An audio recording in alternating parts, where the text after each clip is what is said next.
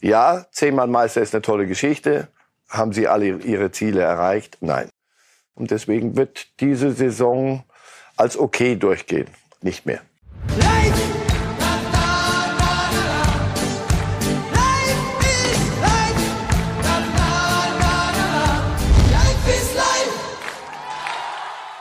Der Meister steht fest und danach große Emotionen. Ja, Sie können sich gar nicht erinnern, diese Bilder am Samstag in München gesehen zu haben. Stimmt, das ist auch nicht München, sondern hier feiert Magdeburg die Meisterschaft in der dritten Liga. Das muss man doch wirklich genießen, während die Bayern ihren zehnten Titel eher sachlich, fachlich hingenommen haben, ist hier die Hölle los. Und damit herzlich willkommen zu einer hoffentlich emotionalen Ausgabe von Reif ist live mit Marcel Reif. Schönen guten Morgen, Herr Reif. Schönen guten Morgen. Das macht doch Freude, oder? Wenn dann in der dritten Liga so die Post abgeht, Stadion geflutet. Herr. Ja, aber da siehst du, was das für eine, für eine Fußballdiaspora war in den letzten Jahren. Das gehört, der, der, der Osten war immer schon Fußball und gehört langsam nach oben. Dresden muss sich mal stabilisieren und Magdeburg, siehst du ja, was da los ist, was da Potenzial ist. Wunderbar. Wir sprechen nicht mehr jetzt über Magdeburg, nachdem wir einen herzlichen Glückwunsch dorthin geschickt haben und viel Erfolg in der zweiten Liga wünschen, sondern steigen jetzt ein, ja, bei der Meisterschaft, bei dem Vizemeister, also all das, was in der Bundesliga spielt. Natürlich geht es heute auch um den Videoschiri. Viele Fehler passiert am Wochenende. Auf- und Abstiegskampf. Erste, zweite Liga beschäftigt uns international. Premier League darf da nicht fehlen. Und am Ende gucken wir nochmal aufs Boxen zurück. Ja, die Bayern also wieder Meister zum zehnten Mal. Und nachdem wir gerade Emotionen aus Magdeburg gesehen haben, hören wir uns jetzt mal an, wie Goretzka, Kimmich und Nagelsmann diesen Titel einordnen. Ich glaube, das war unsere Chance heute, äh, diese Saison noch ein Highlight zu erleben. Geile Stimmung, geiler Gegner, geiles Spiel. Das war dann am Ende eine glückliche Fügung für uns, dass die Konstellation so war. Schon ganz geil, äh, zu Hause volles Haus gegen Dortmund das Ding klar machen zu können. Das war auf jeden Fall eine Riesenmotivation für uns. Und ich glaube, man hat es heute gemerkt, dass wir da nichts anbrennen lassen wollten. Ich denke, wir haben ein gutes Spiel gemacht und am Ende sind wir wieder deutscher Meister immer zu den Besten zu gehören, das macht man nicht einfach so, sondern es bedarf relativ viel. Und am Ende sind wir ja, verdient deutscher Meister mit sehr vielen Toren, mit den wenigsten Gegentoren in der Liga. Statt jetzt, wir haben noch ein paar Spiele, aber wir hoffen, dass wir die, die Statistik halten. Von dem her bin ich schon zufrieden. Ja, Nagelsmann ist schon zufrieden, sagt der Herr Reif. Und er betont noch mal in so einem Nebensatz, damit es auch äh, keiner vergisst, die meisten Tore zum aktuellen Zeitpunkt und die wenigsten Gegentore. Wenn Sie sich diese zehn Meisterschaften der Bayern mal noch mal so ganz kurz vors äh, geistige Auge holen, wo sehen Sie diese Meisterschaft von der Wertigkeit, von der Bedeutung, unabhängig davon, dass es natürlich für Nagelsmann eine tolle Sache ist, im ersten Jahr mit 34 Meister zu werden? Ja, also das war das erste Nagelsmann für ihn Neuland. Aber alle drei mussten so überlegen, pass auf, was, was hat das heute nochmal richtig lustig gemacht? Also volles Haus, gut. Gegen Dortmund zu Hause, ja, Konstellation. Richtig dankbar dafür. Wenn, jetzt stell dir mal vor, ich bin denn jetzt keinen anderen Club, aber egal wer, und du gewinnst dann so 2-1 und äh, dann ist ja noch weniger so. Also sie mussten sich alles wirklich rausholen, was da noch drin war. Denn natürlich ist unter dem Strich, ich mag jetzt nicht zurückrechnen, ich weiß nicht, wann sie schon mal so früh ausgeschieden waren. Nehmen wir es doch einfach jetzt. Ja, zehnmal Meister ist eine tolle Geschichte. Nein, haben sie alle ihre Ziele erreicht? Nein, sie haben sie nicht erreicht und sie haben vor allem ähm, in der Champions League, sie haben Spiele verloren oder nicht gewonnen auf eine Art, die nicht Bayern-like war. Und deswegen wird diese Saison als okay durchgehen, aber nicht mehr. Spannend ist, Herr Reif, was Philipp Lahm hinterher gesagt hat. Langjähriger FC Bayern-Kapitän, unter anderem ja auch entscheidende Figur beim Triple 2013. Denn der hat das nochmal, wie ich finde, überraschend hart auf den Punkt gebracht. Ja, das auf jeden Fall. Wie ich gesagt habe, also das Minimum beim FC Bayern ist, einen Titel zu holen. Aber auf Strecke wird ein Titel eben nicht reichen. Das weiß auch jeder. Der Bayern hat große Ansprüche und da reicht es nicht, wenn man früh im Pokal ausscheidet und in der Champions League nicht ins Halbfinale kommt. Ja, es ist ja kein normales Ausscheiden. Also man scheidet gegen den siebten der spanischen Liga aus. Also man war der klare Favorit. Ähm, und das ist man nicht wirklich gewohnt, weil wenn, dann ist man gegen Top-Favoriten ausgeschieden, aber nicht gegen eine Mannschaft, die in der Liga, in ihrer Heimatliga, nur Mittelmaß ist. Ja, Philipp Lahm nochmal. Sie hätten ihn fragen sollen, nicht mich. Er, er macht das Überrascht Sie das, dass Lahm da jetzt so klare Worte findet? Er ist ja sonst eher diplomatisch unterwegs. Ja, aber was willst du da schönreden? Villarreal ist Villarreal und herzlichen Glückwunsch, dass Sie weitergekommen sind, aber das ist nicht Bayern-like. In Gladbach, ja, kann man mal verlieren. 0-5, Pokal, nee, kann man nicht. Also Strich drunter. Das sind Dinge, die sind in der Bilanz nicht schön zu reden. Punkt. Jetzt reden alle über Lewandowski unter anderem, der auf der Meisterfeier auch nur 62 Minuten geblieben ist. Wird alles gerade handgestoppt, das, ja, ja, das protokolliert. Das müssen Sie uns schon gönnen an der Stelle. Ich will noch mal eine Variante ins Gespräch bringen, weil auch Salihamidzic bei den Kollegen von Sky gesagt hat, wir geben ihn auf keinen Fall ab im Sommer. Das könnte ja auch die Variante beinhalten, falls man sich nicht auf eine Verlängerung einigt, dass er noch ein Jahr bei Bayern spielt und dann ablösefrei 2023 geht aus Ihrer Sicht auch ein Modell, das Bayern überdenken sollte? Oder kann man sich das nicht leisten in, nennen wir es mal, Corona-Zeiten oder nach Corona-Zeiten? Die Bayern können sich leisten. Es ist die Frage der Alternative. Sie sagen mir jetzt, was machen die Bayern, wenn Lewandowski nicht da ist? So. Und zwar Lewandowski. Wir reden nicht über den Kader muss, sondern wir reden über Lewandowski. Sagen Sie mir die Alternative, die sofort greift wenn es nicht Haaland ist, und auch da habe ich noch meine Zweifel, dass das schon Bayern ist, das muss der junge Mann selber wissen, wie er seine Karriere plant.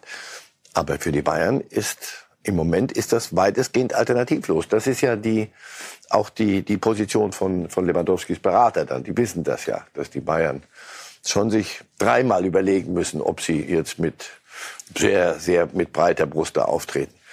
Das hat er schon mal gemacht. Dortmund hat das mal vorgemacht mit ihm, genau so. Beim Wechsel zu Bayern, auch ablösefrei. Korrekt. Und auch in der Überlegung, pass auf, entweder wir nehmen das Geld oder er ist auch dann auch noch unzufrieden und wow, nein, Lewandowski ist so sehr Profi, damals gewesen, der war aber auch noch sehr viel jünger. Jetzt hat, ist jedes Jahr länger. Auch für einen ewig jungen Lewandowski ist schon, fällt ins Gewicht. Also die Frage ist, wird er sich darauf einlassen? Er muss, er hat ja einen Vertrag. Hätten Sie Zweifel daran, dass er dieses eine Jahr dann in der Ernsthaftigkeit zu Ende bringt, wie er das damals in Dortmund gemacht hat? Wenn er jetzt unbedingt zu Barca wollen würde? Ernsthaftigkeit ist ein schönes Wort, also mit, aber mit sehr viel Ernst, mit sehr ernster Miene, glaube ich. Und er kann sehr ernst gucken und dann wissen die anderen, heute ist, glaube ich, die Laune nicht so gut beim bei unserem polnischen Freund. Es ist entspannt, es ist eine wirklich spannende, spannende Geschichte. Erstens, wie gesagt, gib mir die Alternative. Lukaku will ich einmal reinwerfen. Ist bei Chelsea unglücklich.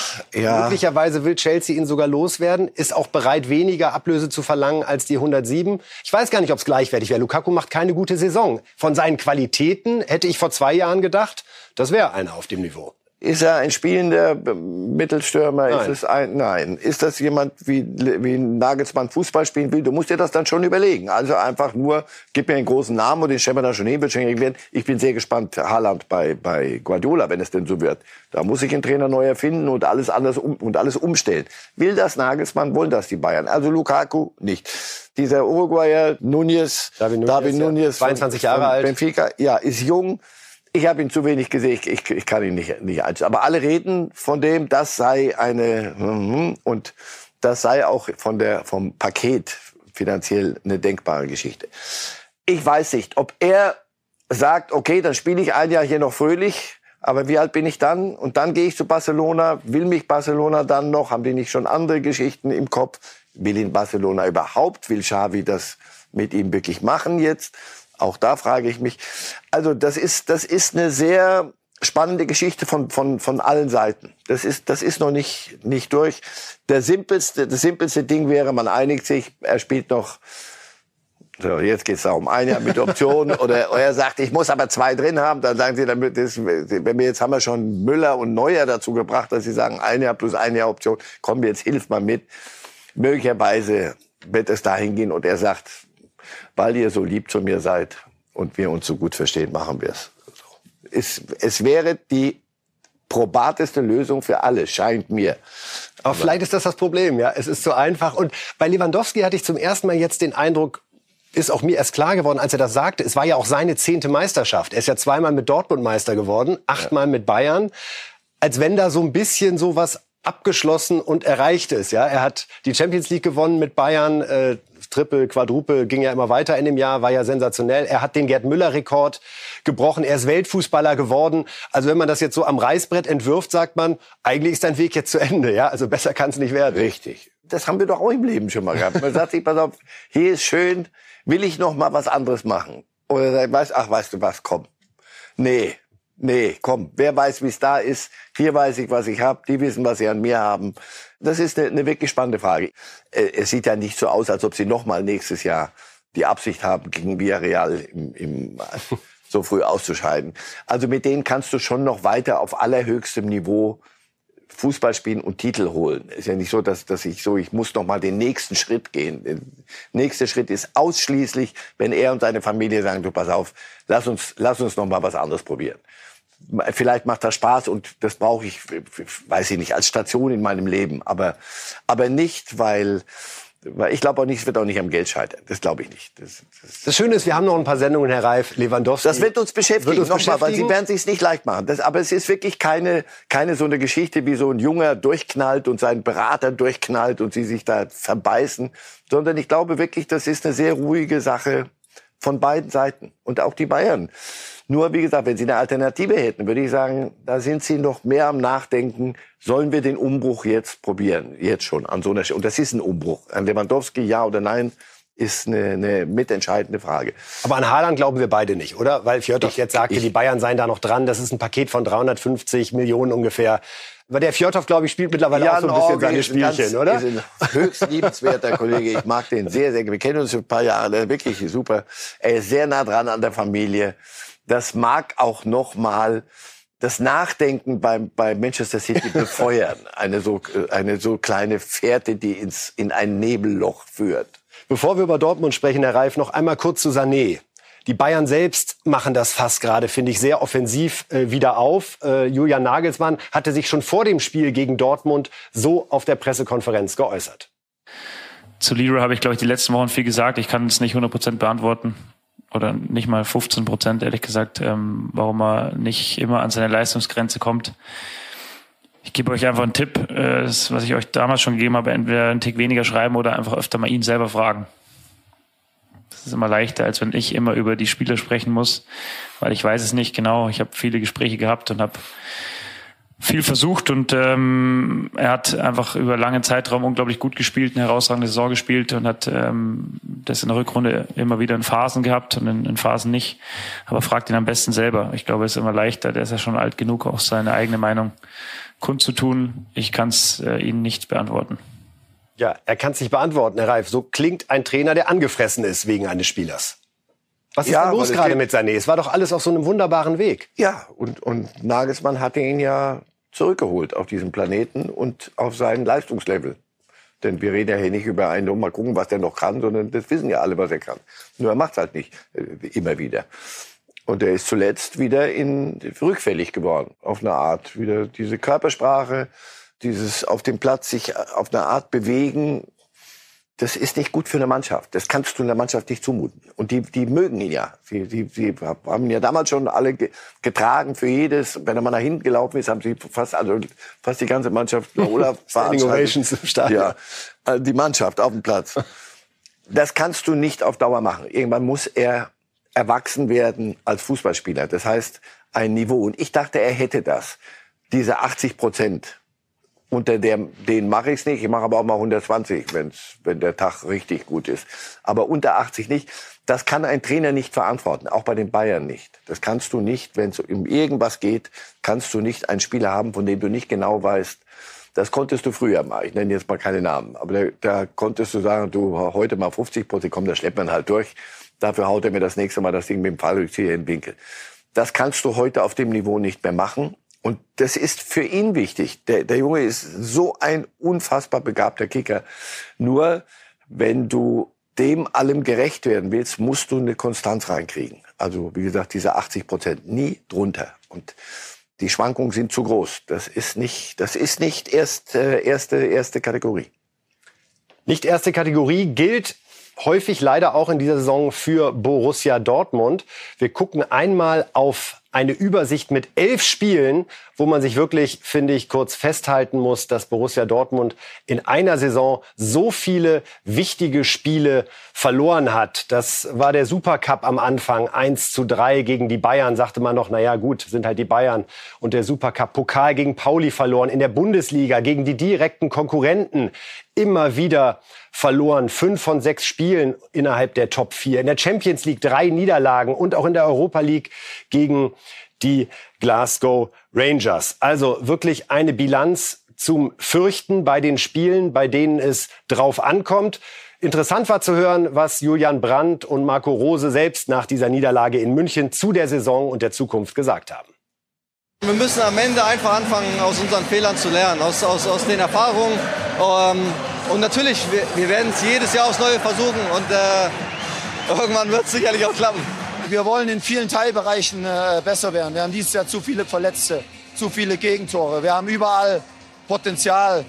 Ähm, wir haben äh, schwer enttäuscht in Cup-Wettbewerben. Wir hatten eigentlich für mich als, als Trainer gefühlt neu in Dortmund nur ein Highlight-Spiel. Das war letztes Wochenende gegen Wolfsburg volles Stadion, tolles Wetter, überragende Kulisse, ähm, äh, klasse Spiel von der Mannschaft. Wir waren alle eine Einheit und ähm, äh, daran, davon brauchen wir nächstes Jahr mehr und daran müssen wir arbeiten und da müssen wir eine Menge Energie reinpacken und das werden wir aber auch tun. Ja, Marco Rose, Herr Reif, er spricht davon, er hatte eigentlich nur ein Highlight-Spiel. Da muss man dann schon kurz drüber nachdenken, was das über die Saison aussagt. Nein, muss man nicht nachdenken. Das, ist, das sagt alles selbst, eigentlich. Selbst erklären. Und damit sind sie immer noch Tabellenzweiter und das werden sie auch bleiben. Äh, aber das, das fasst Was eine Verbesserung ist zur Vorsaison von drei auf zwei. Sehr gut. Ja, Zweiter geworden. Saisonziel ist immer mindestens Platz vier, Champions League Qualifikation. Aber wenn du das nicht schaffst in Dortmund, dann, dann müssen wir völlig neu über Fußball reden. Und alles andere war weit, weit, weit, weit unter den Möglichkeiten auch. Also wenn's, wenn, man, wenn wir jetzt verlangt hätten, warum gewinnt ihr nicht, ihr seid ja jetzt nicht in der Champions League Halbfinale, Unsinn. Aber alles andere, die, diese, diese Spielstatistik, die wir da gesehen haben, alles was absurd. Wie wird's besser, Herr Reif? Wie wird's besser, Herr Reif? Adeyemi wird kommen. Kader, Kader, der Kader ist nicht wahnsinnig. Aber Adeyemi reicht doch in der Offensive nicht, wenn ein Haaland geht. Wenn ein Haaland geht, verändert sich sowieso viel. Aber das kann auch eine Chance sein. Die Abhängigkeit von Haaland ist, war absurd. Das, das kannst du auf dem Niveau auch nicht. War ungesund am Ende sogar? Also wie der Name ja. die Mannschaft ich glaube, ja. geprägt glaub, hat im Positiven wie im ja, Negativen? Ja, ich glaube ja. Er gewinnt hier Spiele, aber er gewinnt auch welche nicht und die verlierst du dann. Das ist das, das Problem. Das ist, das ist keine, keine Balance drin. Das war zu, zu einseitig, zu eine Monokultur. Das wird dadurch besser werden. Aber natürlich, der Kader muss in, an allen Stellen, hinten, Mittelfeld, muss, muss was passieren. Aber dann ist dann auch gut für, für Marco Rose. Dann muss er auch liefern. Ich kann es bald nicht mehr hören. Also wir müssen lernen aus unseren Fehlern und das werden wir auch tun wir werden es jetzt angehen. Aber Sie glauben weiterhin, Rose ist der Mann, der den Umbruch zunächst gestalten darf? Ich denke, das, das werden Sie sich selber nicht antun. Herr Watzke hat ja eine, das ist eine Fluktuation wie beim ungeliebten Nachbarn fast. Was da an Trainern kam und ging, das ist, ist nicht gut. Und da sind die Verantwortlichen. Schalke-Verhältnisse. Ja, das sind, sind die Verantwortlichen und Herr Watzke und, und äh, Zorg in der, in der Verlosung, ist doch klar. Und deswegen werden sie daran festhalten, denke ich, an Rose. Aber es muss dann sehr bald was passieren.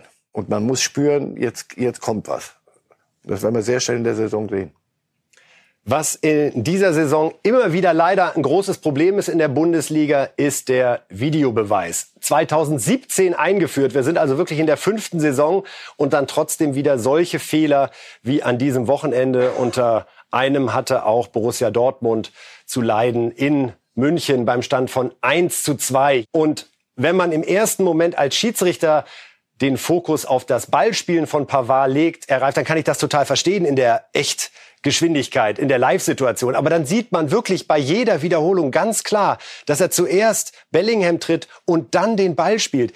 Erklären Sie es mir, wie kann es sein, dass das keiner sieht. Und zwar in dem Fall im Keller. Der Schiedsrichter kann ja nichts dafür, wenn ihm nicht gesagt wird, pass auf, das war ein Fehler, dann kann er auch nichts overrulen. Wie kann es sein, dass da Menschen im Keller sitzen und das nicht sehen? Wir machen es uns mal ganz an. Menschen machen Fehler. Nur solche Fehler, das, das geht. Du hast deinen Job, du hast nichts anderes zu tun da unten, als dir die Wiederholung aus Perspektiven, allen möglichen Perspektiven. Es gibt wirklich genügend Kameras bei einem Erstligaspiel heutzutage im, im Stadion. Du hast nichts anderes zu tun, als dir das anzugucken und dem Schiedsrichter dann zu helfen. Auf die Art dass der Schiedsrichter aus manchmal in der falschen Perspektive steht, alles geschenkt. Das hatten wir früher vor dem Videobeweis. Darum haben wir ihn ja eingeführt. Ich bin ein Riesenvertreter des Videobeweises, weil ich finde, im Jahr 2022 müssten wir alle technischen Möglichkeiten nutzen. Nur wenn das so ist, dann äh, noch absurder habe ich es nicht erlebt bisher. Also das war die absurde, mit die absurdeste Geschichte jetzt. Da unten, die haben die Möglichkeit zu sagen, du pass auf, guck, komm, komm raus, guck's dir an. Aber ich sag dir auch schon, was du gleich sehen wirst. Der, der trifft. Es ist so, nämlich klar. Zack, und dann kann es nur so heißen, elf, elf Meter. Das machen sie nicht. Und der da unten im Keller macht es nicht. Das macht diese ganze Geschichte so, so jetzt, jetzt wird's über, auf die Art wird's überflüssig. Da habe ich keine Lust mehr. Dann das, pass auf, lass uns ab, abschaffen. Es gibt genügend Leute, die sagen, komm, lass uns wieder romantisch machen. Mit Fehlern und da mal an der Theke. Oder man sagt, man macht nur Abseits, wo es sozusagen berechenbar ist, ja. Das war jetzt ja keine Interpretationsszene. Das ist ja beim Handspiel, finde ich, nach wie vor schwierig. Es gibt genügend Grauzonen. Und da habe ich auch überhaupt nichts dagegen, wenn man, wenn die da unten im Keller oder der da sagt, pass auf, ich kann dir nicht helfen. Ich, ich, kann, ich kann dir es nicht 100% sagen. Und dass da ein Schiedsrichter sagt, pass auf, ich habe es mir angeguckt, aber ich kann es nicht 100% das wird es ihm ergeben, das ist doch okay, doch völlig in Ordnung. Aber wenn es nicht grau ist, sondern völlig klar und wenn es dann nicht gemacht wird, dann ist das entweder böswillig oder auf eine Art inkompetent, die unerträglich ist. Es gab noch eine zweite Szene bei äh, Leipzig gegen Union, wo es äh, ja ganz klares Foul da ist von Mukiele an Gieselmann und hinterher also er tritt ihm da das Knie nahezu weg, große Schmerzen und äh, Schiedsrichter schaut sich das hinterher an. Hier Schlager sehen wir vom Monitor, starrt minutenlang drauf und sagt dann auch, war nix. Wir haben vorhin geredet über, über Leroy Sané. Der muss endlich sein Potenzial abrufen, sonst ist es nicht Erstliga. Schöner Vergleich. Das ist nicht gut. Und ja, ist doch, er ist doch Teil des Spiels, der Herr Schiedsrichter. Und wenn er dem Ding nicht gewachsen ist, weil er offenbar Dinge, die klares Foulspiel sind, nicht als Foulspiel erkennt, dann muss ein anderer den der pfeifen. Das ist doch, ist doch nichts Schlimmes und wir nicht, nichts Persönliches, sondern einfach nur, wir kritisieren jeden Stellungsfehler und jeden Fehlpass von, von wem auch immer. Und zu Recht. Und es ist ein entscheidender Mann an entscheidender Stelle und der kann es nicht, offensichtlich.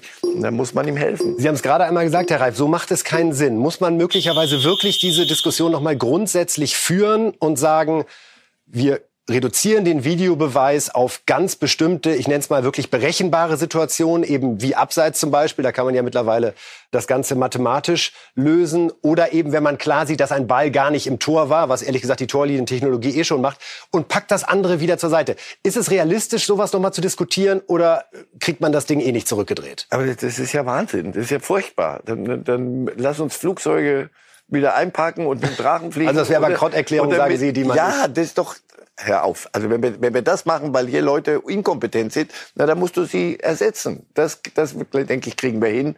Heute ohne Videobeweis, wenn du die Möglichkeit hast. Also ich kann, sorry, da, da stehe ich nicht. Da würden sich die Amerikaner auch totlachen, oder? Also wenn die sagen, ja. die Europäer kriegen es nicht mal hin, äh, deutlich nach uns so einen Videobeweis halbwegs funktional ja. zu gestalten. Ja. Unfassbar. Der kann auch eine Rolle spielen, noch der Videobeweis, im Ab- und Aufstieg, so wollen wir es mal nennen, zwischen der ersten und zweiten Liga. Denn das, was wir beim Meisterschaftskampf in der ersten Liga nicht haben, das bietet zum einen die zweite Liga zu Genüge und auch der Keller der ersten Liga hat noch eine Menge Spannung. Wir gucken einfach mal auf die Tabelle der ersten Liga, um zu sehen, was sich da jetzt am 31. Spieltag für eine Situation ergeben hat, nachdem ja vor allen Dingen Hertha gewonnen hat gegen Stuttgart. Zweiter Sieg in Serie für Magath. Da unten sehen wir es. Hertha jetzt also mit 32 Punkten auf Platz 15, vier Punkte vor dem Relegationsplatz, auf dem jetzt der VfB Stuttgart steht und Bielefeld nach dem Trainerwechsel auf Platz 17 mit 26 Punkten und jetzt fährt die Hertha nach Bielefeld und könnte da vermutlich mit einem Sieg alles klar machen. Herr Reif, ich war gestern selbst im Stadion hier in Berlin, war wirklich beeindruckt von der Stimmung und Atmosphäre. Also die Kurve sowieso, das ganze Spiel, aber auch große Teile des Stadions, knapp 60.000 waren da, haben Hertha unfassbar unterstützt. Dann die überraschende Szene, Spiel war vorbei und die Spieler sind direkt in die Kabine gegangen. Vorgeschichte nach der Derby-Niederlage gegen Union hatten Ultras von Spielern gefordert, das Trikot auszuziehen und abzulegen. Bobic hat danach gesagt, der Manager, das geht so nicht. Ja, wir brauchen da rote Linien, die nicht übertreten äh, werden dürfen. Finden Sie, das ist dann auch eine richtige Reaktion der Mannschaft zu sagen, Leute, so geht's nicht und darum an der Stelle mal ohne uns nach dem Spiel? Absolut. Das haben sie aber auch schon in Augsburg gemacht. Jetzt ist aber auch mal gut wieder.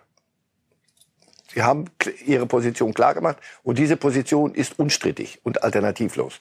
Das, was einige nach dem Spiel gegen Union gemacht haben, aus der Ultraszene nenne ich das mal vorsichtig, das geht nicht, das überschreitet eine rote Linie und da darf eine Mannschaft sagen, jetzt zeigen wir euch, dass wir das nicht richtig fanden. Und aber jetzt muss man irgendwann mal wieder zueinander finden. Es ist von beiden Seiten genügend gesagt und ich hoffe, der Lerneffekt ist dann eingetreten. Schafft's Magath? Offensichtlich. Offensichtlich ja. Ähm, wenn du, der Blick auf die Tabelle war die, die letzten Wochen etwas, was, was Panik hätte auslösen können bei Hertha, bei den Spielern. Jetzt passiert genau das andere. Jetzt siehst, guckst du darauf, sagst du, na also komm, nichts, jetzt machen wir es mit locker. Aber die Panik ist weg. Und das ist, glaube ich, entscheidend. Denn das Potenzial, was in der Mannschaft drinsteckt, bei allen Dingen, die wir Heute mal kein Gegenbauer, kein Windhorst. Alles bleiben heute auf dem Platz. Im, wo, wo da im Kader was geändert werden muss, alles zu seiner Zeit. Aber da ist genug Qualität, um da unten zu überleben. Und ich denke, ähm, dieses Wochenende war, war entscheidend. Big Hoffnung, Big Hoffnung beim Big City Club ja. an der Stelle. Ich war ja. überrascht bei Stuttgart-Spielern nach dem Schluss. Die waren schon in Tränen nah teilweise. Das fand ich auch sehr extrem dafür, dass sie auf dem Relegationsplatz stehen und es ja vier Punkte äh, auf Platz äh, 15 nach wie vor sind. Was geht da im Kopf gerade vor bei den Stuttgartern? Ist das so ein wichtiges Spiel gewesen in der Ausrichtung? Wo geht die Reise für uns hin? Möglicherweise haben sie es selber zu wichtig gemacht, auch obwohl jetzt um die Zeit ist alles. alles Wahnsinnig gehemmt gespielt. Also ja, aber nichts zu sehen von dieser Offensive, Eindruck, die diese Mannschaft Eindruck, auszeichnet sonst. Den Eindruck hatte ich. Die haben, das ist eine junge Mannschaft mit sehr viel Leichtigkeit, wenn was geht. Und wenn es nicht geht, sind sie überfordert mit Abstiegskampf und merken, dass es auf sie jetzt zuläuft. Ich glaube, gestern war sehr, sehr wichtig für die nächsten drei Wochen. Hertha ist raus. Und die Stuttgarter werden sich sehr schnell strafen müssen, weil sie werden gegen Bielefeld ihre Meisterschaft ausspielen da unten. Die zweite Liga, Herr Reif, macht uns auch wahnsinnig Freude, was den Kampf um die Spitze betrifft. Und auch da sagt ein Blick auf die Tabelle alles. Wir werden es für unsere Podcast-Freunde auch trotzdem noch mal akustisch mitnehmen, wie es da vorne aussieht. Werder erster mit 57 Punkten, Schalke 56, Darmstadt 54, Pauli 53 und der HSV, Herr Reif, 51 Punkte. Die werden doch nicht etwa plötzlich noch, ich weiß nicht, was man da sagt, lachender Fünfter, dann später lachender Dritter oder gar Zweiter, wenn Sie sich die Tabelle so anschauen. Wer sind die ersten drei am Ende? Keine Chance. nicht mit mir. Nicht, nicht das, was die veranstalten zurzeit da vorne. Die hauen sich das um die Ohren. äh, und dann denkst du so, einmal gewinnt, Schalke gewinnt irgendwie, weiß ich, mit sechs Toren. Dann kommt, kommt Werder, kriegen sie vier Stück zu Hause.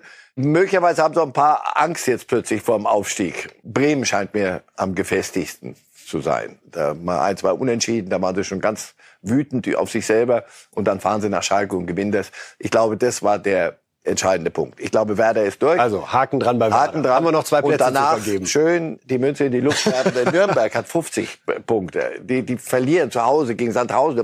Alles Zeugs, wo du denkst, so jetzt, das war's. HSV haben wir doch schon. Ja, ja. Aber wirklich alle Schwaden gesehen, alles schon gehabt. Einfach mal, gewinnt ihr mal eure, eure Kicks und dann auf einmal guckst du so, hey, wir müssen ja, glaube ich, Relegation spielen. Lass den Urlaub schnell mal ab. Also ist alles noch drin.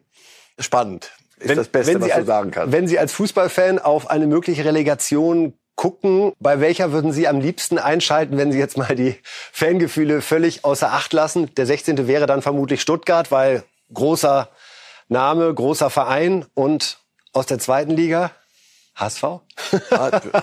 HSV, wirklich, dass wir, dass wir darüber noch reden würden, über den HSV möglicherweise.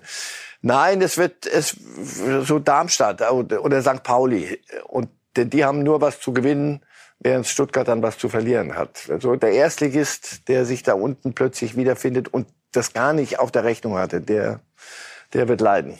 Also falls Werder und Schalke doch direkt gehen sollten, auch bei Schalke habe ich irgendwie so das erste noch Gefühl da vorne. Wie würde das die zweite Liga aus Ihrer Sicht verändern? Es war ja ein großer, großer Fokus in dieser Saison auf die zweite Liga mit vielen, vielen großen Traditionsmannschaften. Würde ein bisschen ruhiger werden. Es würde ruhiger werden, aber äh, da hätten wieder auch Normalos eine Chance. Magdeburg.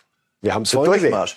Nein, nein, nein. Also zweite Liga bleibt, bleibt dann auch spannend auf eine andere Art. So jetzt hat sich doch fokussiert auf die Absteiger. Gut für die, dass sie sehr schnell ähm, verstanden haben, da unten im Treibsand stecken bleiben wie der HSV ist nicht gut. Kaiserslautern, ein letztes Wort von Ihnen. Sehr gern. Jederzeit gern. Aber Sie machen es auch wieder. spannend. Ne? Kaiserslautern kann auch nicht ohne Drama, oder? Ihr Verein. Dachte, mich würde das kalt lassen nach so vielen Jahren. Jetzt, jetzt gerade wieder nicht. Und das ist ja das Schöne am Fußball. Und das Schöne ist, gibt direkt eine spannende Nachricht. Fabrizio Romano, ein Insider auf dem europäischen Fußballtransfergeschäft, vermeldet jetzt, dass es zwischen Real Madrid und Rüdiger, unserem Nationalspieler derzeit noch beim FC Chelsea, unter Vertrag ernst wird und eine Einigung unmittelbar bevorstehen könnte. Herr Reif, wenn Sie das zum ersten Mal hören, Real und Rüdiger, macht für beide, würde für beide Seiten Sinn machen. Noch sind wir im Konjunktiv. Ja, ja, sind zwar schon gut besetzt hinten, aber Rüdiger passt halt. Ja, ja. Alaba und Rüdiger in der Innenverteidigung. Vielleicht Alaba sogar Linksverteidiger wieder. Mal sehen, wie Das er würde Alaba nicht mitmachen. Wird. Der, Da, der ja. lässt sich nicht mehr wegschieben aus der Zentrale. Ja, bei Real macht man, was da oben gesagt wird. Also bin mal gespannt. aber nee, nee, das, das hatte sich ja angedeutet. Rüdiger weg von Chelsea und dann bleiben nicht viele Alternativen. Er ist ablösefrei und äh, Real Madrid ist ja gerade ganz munter unterwegs, sowohl in der aktuellen Saison als auch dann mit Mbappé in der kommenden. Jetzt gucken wir aber zunächst mal nach England. Waren wir ja indirekt schon durch Rüdiger gerade. Vorne alles wie gehabt, wenn wir auf die Tabelle der Premier League gucken. Man City und Liverpool machen das, was sie derzeit am besten können. Sie gewinnen ihre Spiele. Liverpool 2-0 gegen Everton, Man City 5 zu 1 gegen Watford. Und da sehen wir dann auch nach 33 Spieltagen ein Punkt nur trennt die beiden. Fünfmal müssen sie beide noch ran. Äh, bei Prognosen halten wir uns jetzt ein bisschen zurück an der Stelle. Da ist wirklich noch alles möglich. Spannend war zu hören, wie Jürgen Klopp doch noch mal so ein bisschen grundsätzlich geworden ist jetzt äh, nach diesem Sieg gegen Everton, was sein Verhältnis und auch sein Konkurrenzverhältnis besonders zu Pep Guardiola betrifft. Ich glaube, ich habe es schon einmal gesagt. Wenn Man City nicht da wäre, hätten wir wahrscheinlich noch mindestens einen Premier League-Titel gewonnen. So ist es nun mal. Wenn Pep nicht der Trainer wäre, der er ist, hätte ich wahrscheinlich noch ein oder zwei Meisterschaften mit Borussia Dortmund gewonnen und ein Pokalfinale vielleicht auch. Aber nein, das ist überhaupt nicht frustrierend. Ich habe in meinem Leben immer respektiert, wenn jemand besser war als ich.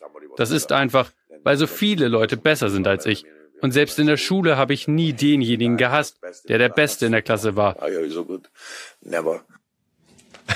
Was, ist das Klopp-Taktik gerade, Pep ein bisschen einzuwickeln, er eindeutig der Beste ist? Die be- beschätzen sich ja be- beide gegenseitig mit gutem Grund, wenn sie auf die Tabelle gucken. Macht aber Spaß gerade zwischen den Ja, beiden ja, zu ja, sehen, wie sie sich gegenseitig Honig um den Bart schmieren. So. Es geht auch anders. Beide können auch anders. Absolut, wenn sie absolut. nicht gegeneinander, aber an, mit anderen können sie auch sehr gut anders. Nein, ich dachte, an diesem Wochenende passiert was. Ach. Ja, weil es nicht die großen Spiele sind, die Meisterschaften entscheiden, sagt mir meine äh, Erfahrung über ein paar Jährchen. Ich dachte so, Watford, das ist so da, oh Mann, das ist hässlich. Everton hat sich hinten reingestellt mit 15 Mann und noch einen Bus davor gestellt. Und da musste Liverpool beißen, beißen, beißen, beißen. Und am Ende gewinnt sie es 2-0. Diese Spiele, also sie machen es spannend bis zum Ende, sie machen es seriös bis zum Ende. Ist gerade so ein Musterbeispiel, wie man wie Meisterkampf geht bis zum Ende. Aber nochmal, nächste Woche wieder. Sie haben keine großen Top-Gegner mehr so Ja, richtig. Tottenham und West Ham sind, glaube ich, die beiden. Ne? Liverpool Ja. gegen Tottenham und Man City hat noch West Ham. Naja, Mal ist- gucken. Also das, das ist noch nicht durch, das Ganze. Absolut nicht. Äh, jetzt wollen wir ein paar Tore sehen und gucken nach Italien, denn auch da haben wir einen Meisterkampf, der seinen Namen verdient. Es ist ja das Fernduell zwischen Inter Mailand und äh, AC Mailand. Gar nicht so fern. Gar nicht so. das ist wahr.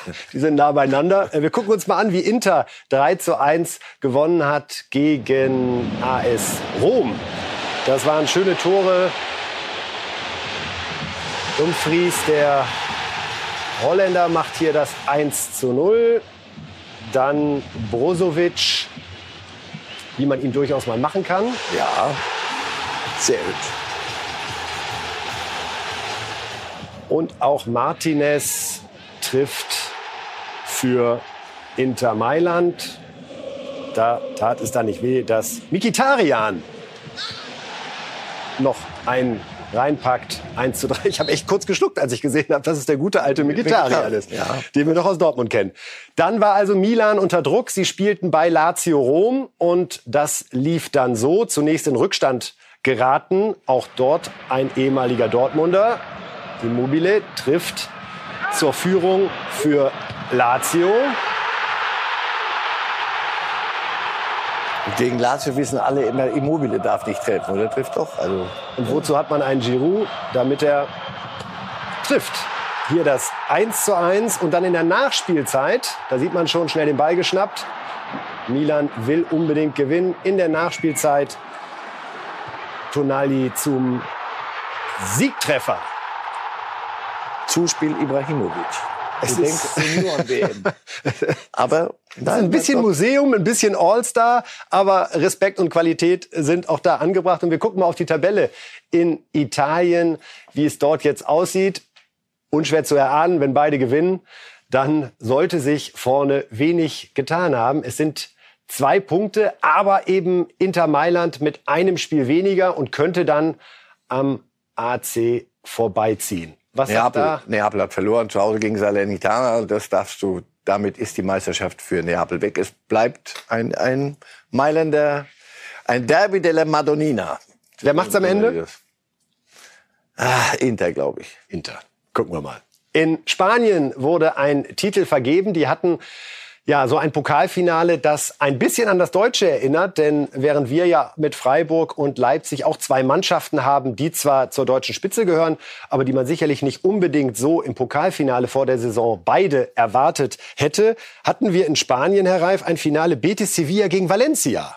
Da haben sich die äh, vermeintlich Papiergroßen auch mal schön rausgehalten.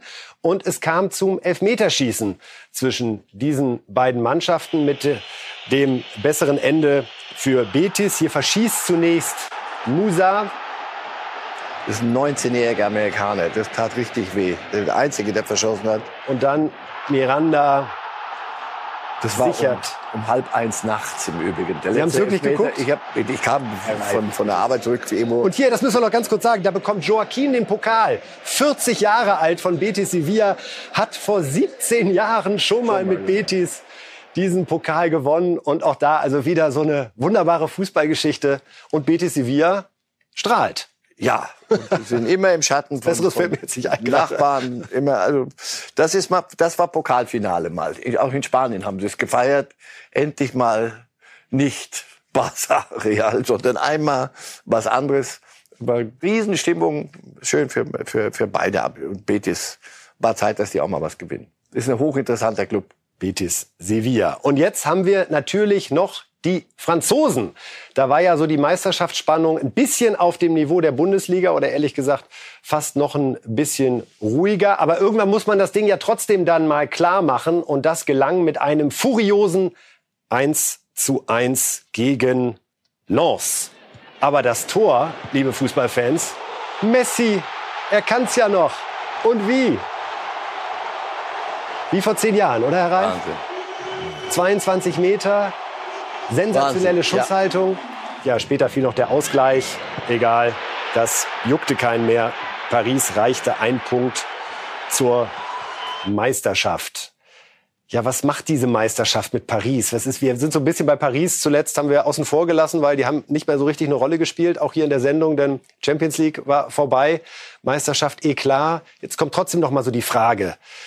Bleibt Messi? Geht das weiter da? Wird es einen großen Umbruch geben? Also wird einen Umbruch geben müssen. Das, das Modell ist so gescheitert. Wir haben vorhin über die Bayern geredet. Saison ist mit einer Meisterschaft zu wenig. In Paris ist es noch weniger als zu wenig.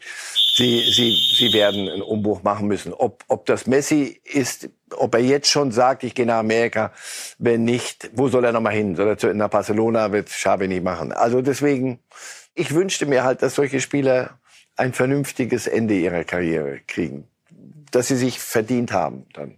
Aber Paris, so das Modell, werden sie, werden sie nicht nochmal angehen. Können Sie sich vorstellen, dass Messi die Kraft und die Selbsterkenntnis hat, auch zu sagen, jetzt im Sommer ist doch schon der Zeitpunkt gekommen für mich, um mich aus dem Top-Fußball zurückzuziehen? Der Vertrag läuft ja noch bis 2023. Ja, ja, und das soll ja kein Verträglein sein, sondern schon ein Vertrag.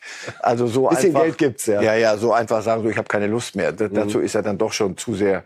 Die, kann sein, möglicherweise, dass er noch ein Jahr als Gesicht auch bleibt und danach geht. Aber ich, ich, wie gesagt, ich hoffe, dass er weiß, wann, wann es gut ist und dass man dann einen vernünftigen Weg findet in Paris. Wir haben noch tolle Feierbilder der äh, Franzosen. Da sieht man dann doch, ja, wenn es dann Meisterschaft ist, dann ist es irgendwie auch Party. Macht, finde ich, einfach immer wieder Freude zu sehen. Ja, ja, nur, nur die, die Hardcore-Fans vom PSG, die waren zehn Minuten vor Schluss, waren die aus dem Stadion, sind nach Hause gegangen. Wollten, hatten gesagt, das feiern wir nicht mit hier, diese läppische Meisterschaft. Dazu habt ihr uns zu viel Negatives beschert in dieser Saison. Also da ist auch vieles ähm, in der Unwucht bei PSG. Das Geld stimmt nach wie vor, aber sonst. Das ist wahr. Wird spannend zu sehen. Man hatte ja auch überlegt, was mit Pochettino passiert, möglicherweise. Aber Man United ist jetzt zu. Also, wer weiß. Sie werden nicht mit ihm weitergehen. Zidane wird kommen, denke ich, als Trainer. Und dann ist die Frage halt, was macht sie dann wieder Globetrotter, Betreuer, Men äh, Dompteur oder, oder richtig Trainer, Fußball mit einer Idee und dann in deren Haut ist ein Luxusproblem, aber in deren Haut möchten wir nicht stecken. Ja, wobei Luxusproblem auf der anderen Seite, da müssen auch die Macher jetzt mal liefern. Ja, also da wurde ja eigentlich alles auf Champions League ausgerichtet und dafür, also wenn nicht nächstes Jahr. Ja, aber das sagen sie schon seit Jahren. Deswegen, sie, Sie auf die Art, wie sie es jetzt machen wollten, mit einer Globetrotter-Mannschaft, mit einer Ansammlung von Stars, hat es nicht funktioniert. Können sie anders? Das wird die Frage. Jetzt schauen wir zum Abschluss noch mal zum Boxen. Denn es war ein großer Kampf, den Sie hier bei Bild live im Fernsehen sehen konnten. Tyson Fury im Wembley Stadion gegen White. Was war das äh, für eine Schlacht? Was war das auch für eine Show? Wir wollen uns jetzt aber noch mal die wichtigsten Szenen aus dem Boxkampf zunächst noch mal anschauen. Er bleibt der Champion. Tyson Fury verteidigt seinen WM-Titel im Schwergewicht gegen Herausforderer Dillian White vor 94.000 Fans im Londoner Wembley Stadion. Ein spektakulärer Kampf mit einem krachenden Finale. In der ersten Runde tasten sich beide Kämpfer ab. Fury überlässt White zunächst das Kommando. Der probiert es mit der langen Fürhand, läuft aber immer wieder vor die Deckung des Champions. Man muss geduldig sein und muss dran arbeiten und muss aufpassen. Guter Versuch mal mit rechten Hand von Tyson Fury. In Runde 4 wird es wild. Fury dominiert. Doch White schlägt nach einer Trennung durch den Ringrichter einfach nach. So, darf nicht nachschlagen, jetzt muss er aufpassen. Jetzt muss Mark Leisen aufpassen. Er hat sehr, sehr gut den Kampf hier laufen lassen. Fury ist angestachelt und wird von Runde zu Runde besser. In Runde 6 dann die Entscheidung. Aufwärtshaken von Fury, White geht zu Boden. Und dann kommt der Volltreffer und dann liegt Dillian White. Kommt er nochmal auf die Beine. Er ist bei 6, bei 7. Huiuiui, sehr wackelig. Der kann nicht mehr. Kann der noch? Nee, der kann nicht mehr. Der kann nicht mehr auf den Beinen stehen. Tyson Fury gewinnt durch technischen K.O. und feiert seine Titelverteidigung als WBC-Weltmeister vor einer atemberaubenden Kulisse in Wembley. Soweit also die Boxnacht bei Bild. Das war ein K.O.-Schlag, oder? Ja, man, man, man möchte nicht in der Nähe sein. Der Typ an sich genug weg. unglaublich, Fury. Also kommt da vor 94.000 zum Kampf, setzt sich zwischendurch auf den Thron, um alles auf sich wirken zu lassen, wo ich als Gegner schon sagen würde, eigentlich, Alter, ey, jetzt, jetzt gibt's aber gleich. Aber man hatte fast den Eindruck, es hat ihn, er hat es so genossen und so aufgesogen und anschließend hat er auch geliefert. Also da ist große Klappe, was dahinter, voll zutreffend. Ja, und man und so eine Veranstaltung hat schon was. Also es, es gibt offenbar überall, nicht nur in Deutschland auch, eine latente Begeisterung für Boxen. Du musst nur liefern solche solche Veranstaltungen. Dann die Menschen gucken gucken Boxen. Einige, weil sie es super finden, andere, weil sie so gucken wie boah, fast schon fast schon so ein bisschen mit beängstigt. Aber nee, das war schon großer großes Ding. Ein bisschen spannender hätte ich es noch gern gehabt. White noch ein besserer Gegner, aber Fury ist zu Recht da, wo er ist, denke ich. Wir werden später auch bei Bild darüber berichten, Herr Reif. Unser Kollege Paul Ronsheimer, der ja seit zwei Monaten äh, aus dem Krieg in der Ukraine berichtet, hat mit Wladimir Klitschko gesprochen. Und da hat Wladimir Klitschko tatsächlich anklingen lassen, dass er sich noch mal einen Kampf vorstellen könnte. Und eben gegen Fury, wo er ja wirklich noch eine Rechnung offen hat, weil das war damals eine ganz, ganz bittere Niederlage. Können Sie sich vorstellen, dass es diesen Kampf noch mal gibt, Fury gegen Klitschko? Ich würde es mir gern vorstellen, dass beide dann sich in eine Form gebracht haben, wo sie sich selber gerecht werden und nicht einem Traum nachboxen und es dann nicht erfüllen. Also es wäre schon auch, wir haben gerade über das Ende einer Karriere gesprochen im Zusammenhang mit Messi. Als Fury mit diesem K.O. auch aufhören zu können, aber auf der anderen Seite locken vielleicht 70, 80 Millionen. Ja, es ist wie immer die Frage, ist Geld alles? Ja, und es ist ja nicht wenig gewesen, was jetzt schon da ist. Von daher, da sich zu überlegen, pass auf, was mache ich? Das siebte Kind ist unterwegs, Herr Reif. Ja, gut, also da, da ist auch die, die Aufgabe weitestgehend erfüllt, denke ich mal. Weiß nicht, oder will er, will er ein Volk gründen? Es gab ältere Boxer, die nochmal zurückgekommen sind. Das war nicht gut. Aber ne, ausschließen ist eine, ist eine eigene Welt. Die er ist ja erst 33, das muss man sagen. Er ja. Insofern. Er, ja. Fury. Ich spreche über Klitschko. Ja. Er mit 33 wäre schon spannend, wenn einer in dem Alter sagt, das war's für mich, ich bin mit Boxen durch. Axel Schulz sagt ja, wir Boxer haben alle einen Vogel. Pass auf, der, wenn er merkt, was, was kann ich denn noch? Soll ich jetzt töpfern oder, oder Schnitzereien machen? Boxen kann ich vielleicht. Ist schwer aufzuhören manchmal.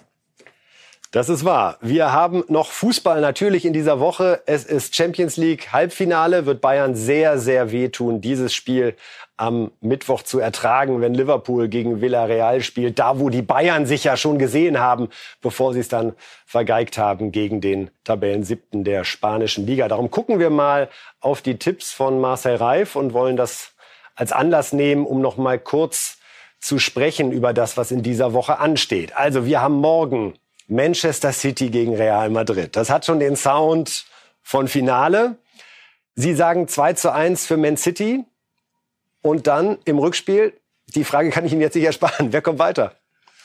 Ich glaube nicht, dass äh, Real Madrid am Ende gegen City durchkommt. Ich glaube, sie werden äh, knapp verlieren und sie werden zu Hause wieder auf, das, auf eine nächste äh, fast Wundervorstellung hoffen. Ich glaube, City packt's gucken wir noch mal auf die weiteren Tipps zum Halbfinale Champions League. Liverpool gegen Villarreal, das ist genau das Ergebnis, was den Bayern sehr geholfen hätte. Ja, aber das Dann wären sie jetzt nämlich weiter. Kräfteverhältnisse. Sieht nach einem nüchternen Spiel aus von Liverpool. Also sie glauben auch nicht, dass das jetzt so eine Rauschnacht wird. Dafür ist Villarreal kein Gegner, der sich Nein, zerlegen werden lässt. das schon versuchen zu verhindern. Und das werden sie versuchen, aber am Ende ist Liverpool die Klasse besser die auch Bayern hätte sein müssen. Also für Sie wäre es dann tatsächlich das Champions League Finale in Paris, Liverpool gegen Man City. Wir gucken noch schnell auf die Europa League, denn da ist die Bundesliga ja wieder richtig im Geschäft. Wir sehen Leipzig gegen die Rangers ein braves 0 zu 0, was aber dann reicht fürs Rückspiel. Ah, ich merke an Ihrer Mimik, äh, Sie sehen nicht unbedingt einen deutschen Verein im Finale. Denn wenn ich sehe, dass Sie West Ham einen 3-0 gegen die Eintracht zutrauen, ist die Luft raus bei der Eintracht? Ist das für den Kopf und den Körper zu anstrengend gewesen zuletzt? Oder warum sehen Sie da so ein klares 3 zu 0? Na, weil es sonst wieder ein Wunder bräuchte. West Ham ist, ist von, von, der, von ihren Möglichkeiten schon eine, eine andere Kragenweite, glaube ich. Und es werden auch nicht wieder, es werden nicht 30.000 im Londoner Olympiastadion, 30.000 Eintracht-Fans sein. Das werden die Engländer schon verhindern. Ja, ich glaube, das wird eine klare Sache. Fürchte ich, aber ich würde mich freuen, wenn es anders kommt. Und bei Leipzig, ich glaube, zu Hause werden sie sich schwer tun, aber auswärts. Da Leipzig sehe ich am Ende im Finale.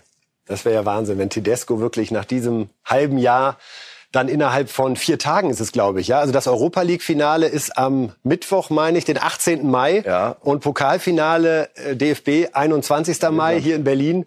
Also zwei Finals innerhalb von vier Tagen. Das sind dann auch die Phasen in der Karriere, die kommen einmal und nie wieder. Genießen, genießen und das Beste draus machen. genießen und das Beste draus machen. Äh, wir hoffen, dass es Ihnen zu Hause heute halbwegs so gegangen ist bei dieser Ausgabe von Reif ist live. Herr Reif, Ihnen herzlichen Dank. Gern. Wir treffen wieder zusammen in dieser Konstellation am Donnerstag um 8 Uhr, werden über Fußball sprechen und über alles, was Sie hoffentlich interessiert. Am Ende noch mal ein bisschen Genuss. Tyson Fury, der kann nicht nur boxen, sondern auch singen. Damit wollen wir uns heute verabschieden und wünschen Ihnen einen guten Tag. Vielen Dank, Herr Reif. So bye.